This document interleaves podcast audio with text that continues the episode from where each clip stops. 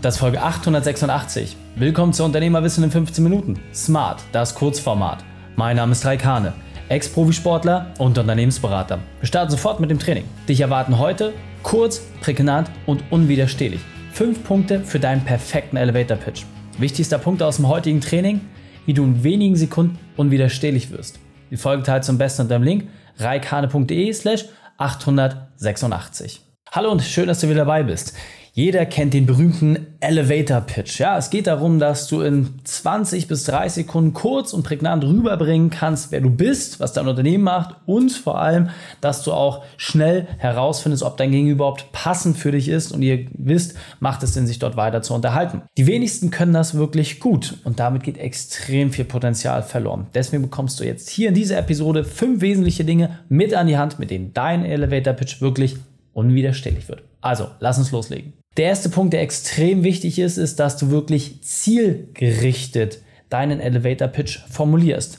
Das heißt, stellst dir wirklich so ein bisschen vor wie eine Skulptur. Du hast einen riesengroßen Stein und irgendwo da drin steckt dein perfekter Elevator Pitch. Und es bedarf wirklich Handarbeit und sehr, sehr viel Liebe zum Detail, dass du das Perfekte da rausholst. Ja, Da Vinci wurde einmal gefragt, Mensch, wie schafft es immer aus den Steinen so tolle Skulpturen zu machen? Er hat gesagt, Mensch, die Skulptur steckt in dem Stein ja schon drin. Ist nur meine Aufgabe, sie dort herauszuholen. So in etwa kannst du dir das auch vorstellen.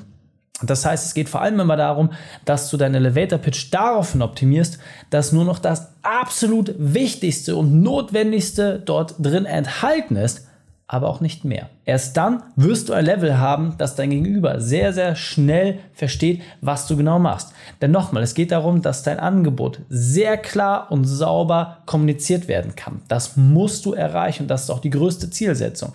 Deswegen als erstes zielgerichtet deine Themen zu formulieren. Das ist der wesentlichste Part. Und dann ist natürlich ein weiterer Punkt, den du beachten musst, dass es um deine Einzigartigkeit geht. Das heißt, überprüf doch einfach mal, was sind denn die Dinge, die du besser kannst und wesentlich besser kannst als alle anderen.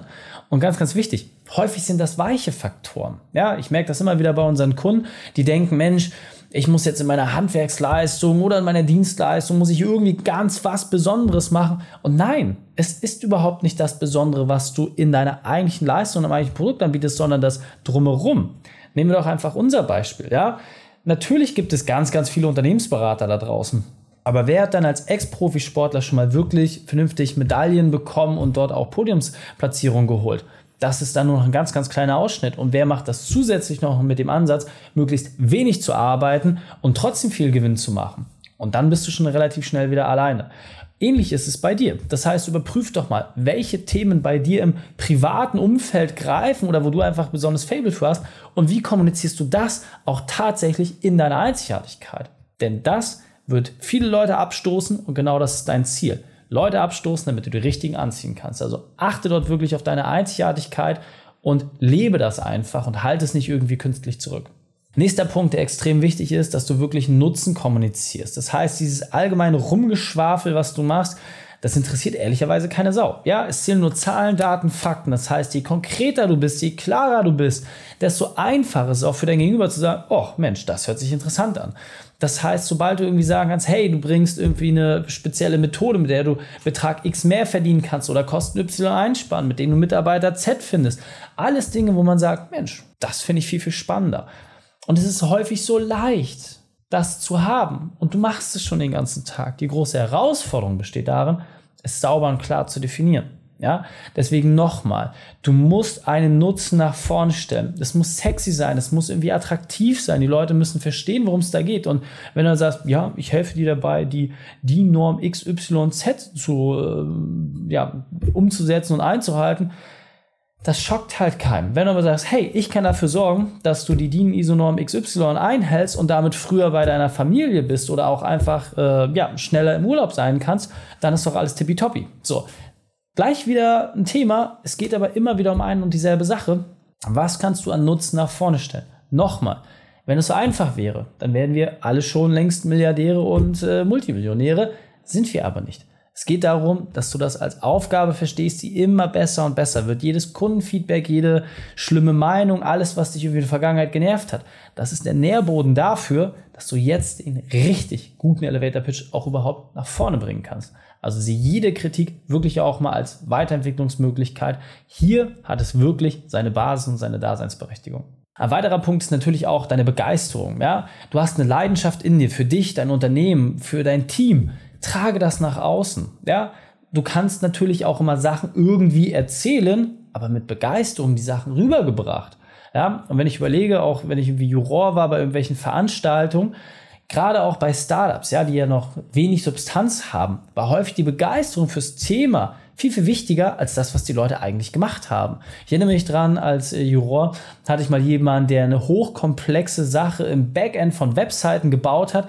Ehrlicherweise hat das fast keiner verstanden. So, das war technisch so hochkomplex, aber wie er es rübergebracht hat, war wiederum so genial, dass er den Pitch dann auch tatsächlich gewonnen hat.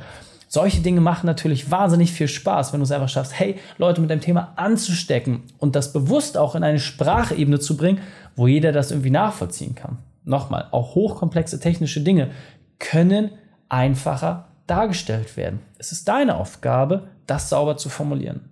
Und der nächste Punkt ist auch extrem wichtig und zwar Präzision. Allein wenn du das Wort Präzision mal im Duden nachschlägst, wirst du sehen, da gibt es sehr unterschiedliche Auffassungen, was das eigentlich genau bedeutet. Korrekt. Deswegen arbeite dort auch wirklich präzise und nutze diese Angaben mal. Ja, das heißt, sind es Dinge, wo eine Zeitachse mit drin ist, wo ein Ergebnis irgendwie vorangestellt wird, wo Bedingungen kommuniziert werden.